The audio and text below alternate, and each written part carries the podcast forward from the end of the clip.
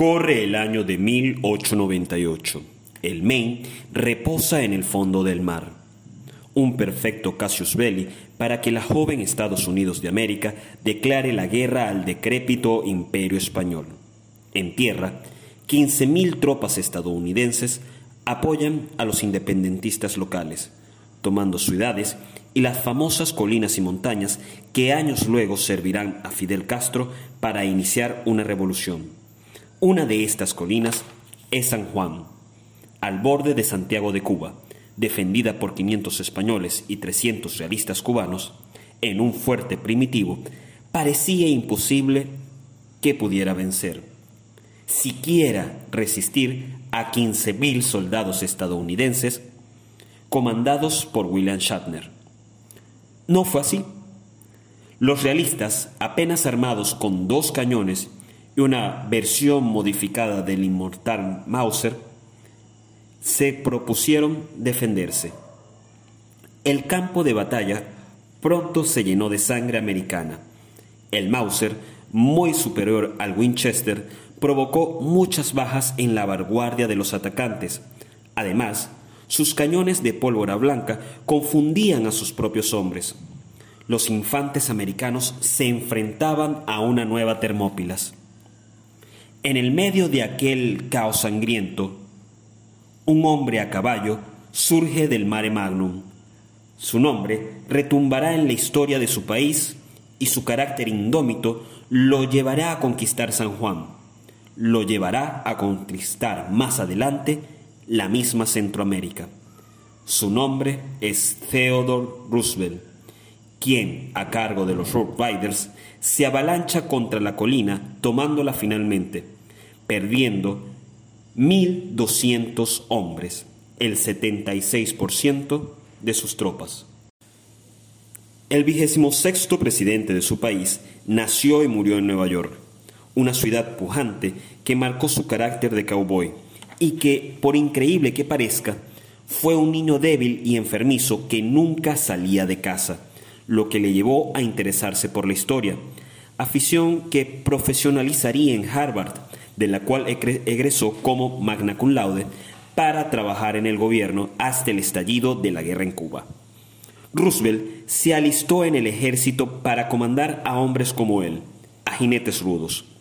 Tras su triunfo controversial en San Juan, volvió a triunfar por ajustado margen, ahora en la política, convirtiéndose en el gobernador más joven en la historia de Nueva York, cargo que abandonará para ser nombrado vicepresidente y luego, tras la muerte de William McKinley, el presidente más joven de Estados Unidos. Su lucha política también tuvo que ver con colinas infranqueables.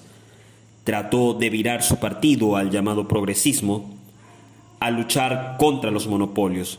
Promovió la conservación ambiental que sufría de la explotación de la revolución industrial de los Estados Unidos y para demostrar el poder de su país circunnavegó el globo, promoviendo a fuerza la construcción del canal de Panamá e imponiendo el fin de la guerra ruso-japonesa, lo que le valió el Premio Nobel de la Paz. Hola, ¿qué tal logofílicos y logofílicas del mundo libre unificado? Yo soy Fex López Álvarez y esto se llama Héroes, Villanos y Locos.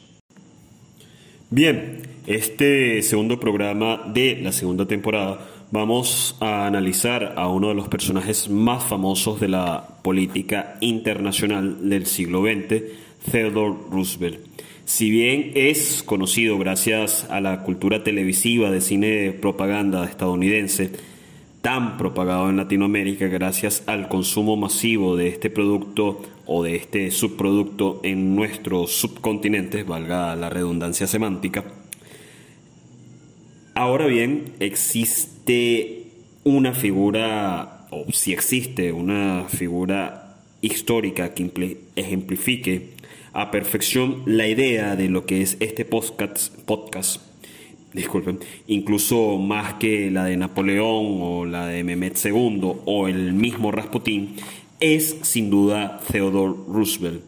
Es casi imposible hacer un juicio de valor, cosa de la que siempre tratamos de oír en este podcast, de un hombre o a un hombre que asesinó a otros, que torturó animales por placer, que descubrió ríos para la civilización occidental, que luchó por la clase trabajadora, que paró un pistolazo o una balacera a puñetazos, que luchó por la clase trabajadora de su país que recibió un disparo en un mitin político y aún así culminó su discurso.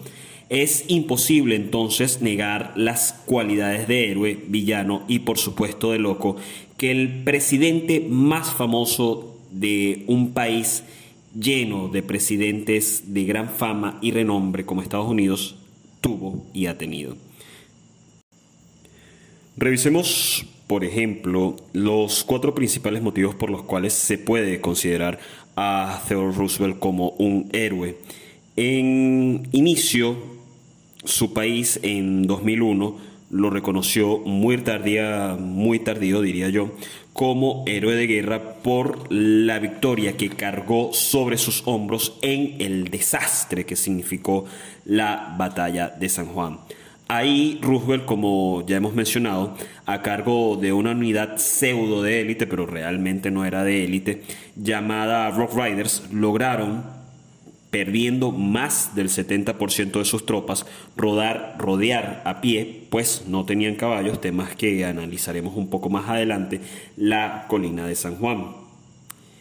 Este hecho ha calado tanto en el imaginario colectivo mundial que es fácil olvidar que a su forma muy peculiar en realidad hablamos de un héroe del pensamiento, ratificado por tres acciones políticas radicales a su momento histórico, las cuales son las políticas de protección ambiental, dentro de su país, que fue algo increíble e impensable, y que mantuvo a pesar de su afición a la caza. Es imposible negar siempre ha sido imposible negar el carácter naturista de Theodore Roosevelt, de quien se conoce que de niño coleccionaba cualquier insecto, cualquier hoja que se le cruzaba por el frente. Pero, especial, es necesario recordar que un país con un histórico y fanatista sistema bipartidista como Estados Unidos, allí Roosevelt en aras de su ideología y de su propia imagen de sí mismo, se propuso en 1912 la fundación del Partido Progresista, que se centró en la clase trabajadora de su país y en denunciar a un gobierno que existía, tal vez aún exista, este gobierno tras el gobierno, es decir, Roosevelt se propuso denunciar con su partido, el Partido Progresista, un gobierno que existía más allá del bipartidismo y que probablemente, si creemos en las teorías de conspiración o incluso en la lógica humana, todavía exista. De hecho, es muy interesante y lo recuerdo muy marcado porque era un muchacho de 16 años, ansioso, ávido de conocimiento, como todo muchacho de 16 años, que en 2006 Julian Assange citó textualmente el manifiesto de Roosevelt al iniciar su partido. Este reza de la siguiente manera, detrás del gobierno aparente se siente entronizado un gobierno invisible que no debe lealtad y que no reconoce responsabilidad alguna hacia el pueblo. Destruir este gobierno invisible y torpedear la nefasta alianza entre los negocios corruptos y la política corrupta es la primera tarea de los estadistas de esta época.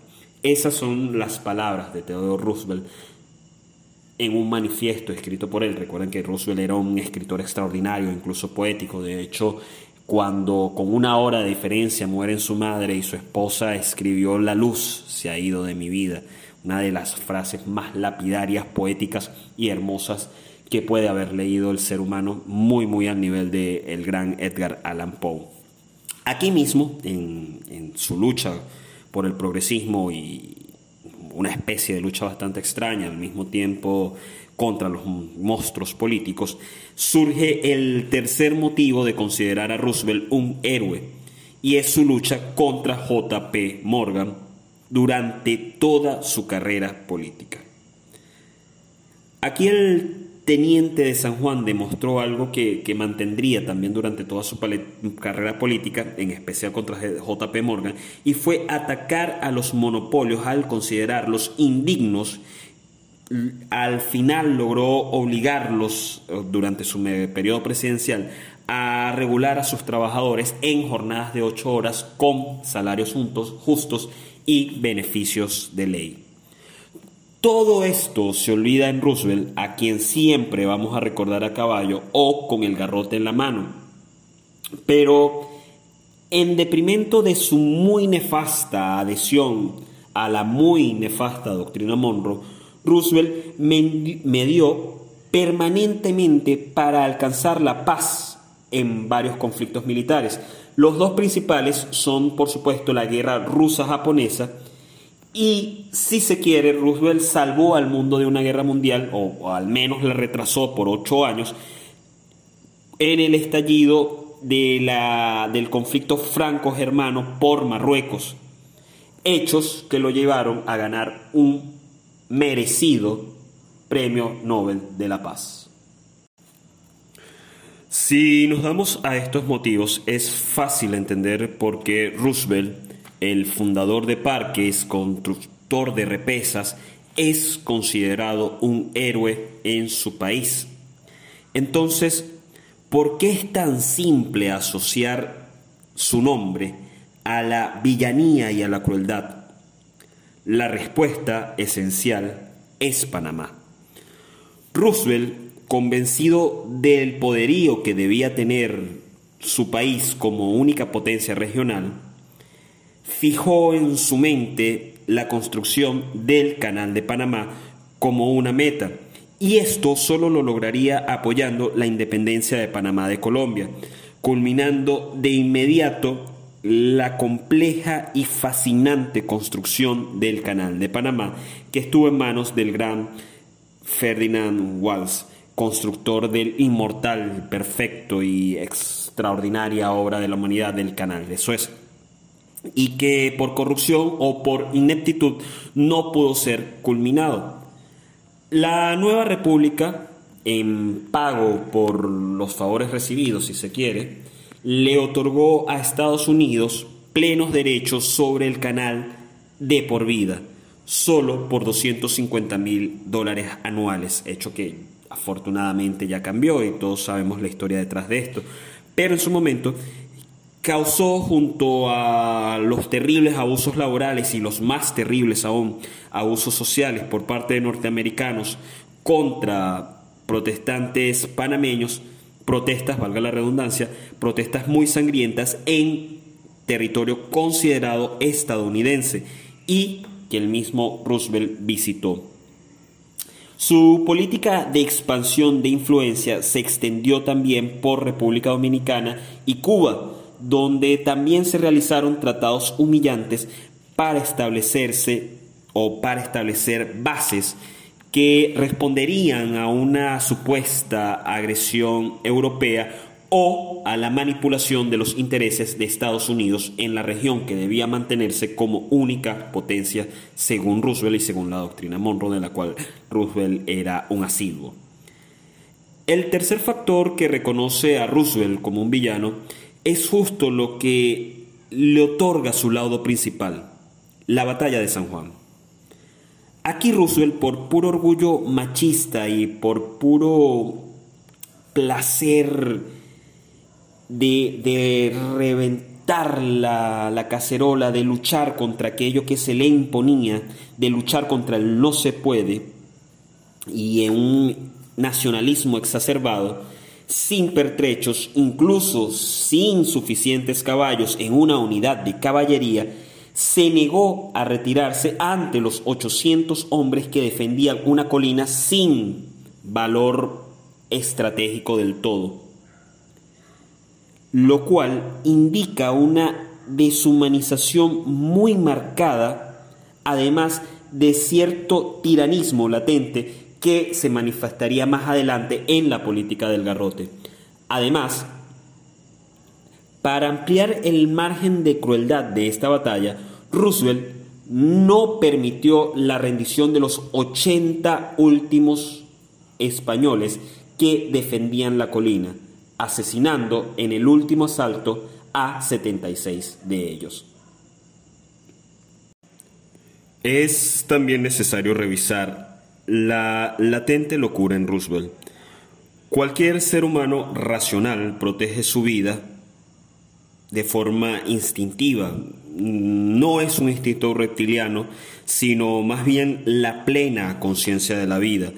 Roosevelt nunca gozó de ese instinto conciencia superior.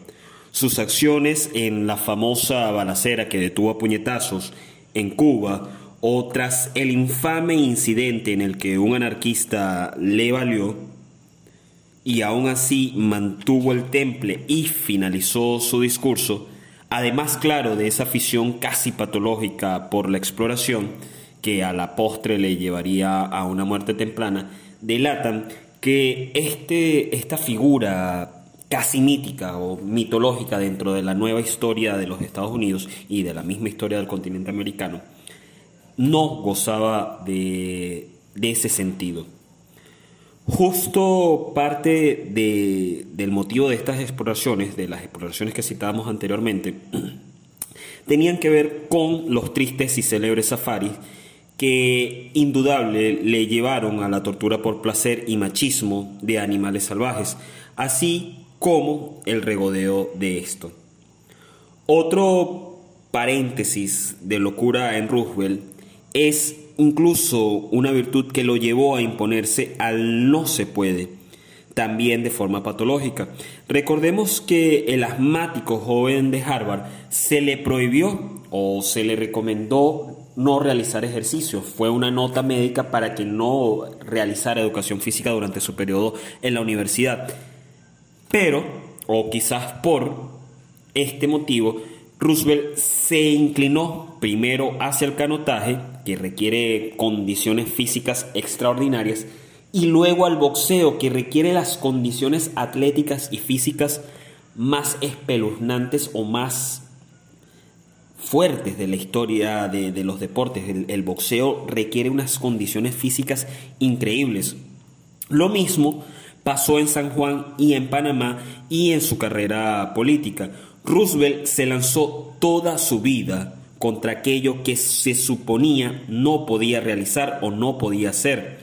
Y bien, esto ciertamente delata un gran carácter también nos habla de un hombre que se dejaba llevar por sus pasiones solo para no ser imposibilitado por las condiciones mismas.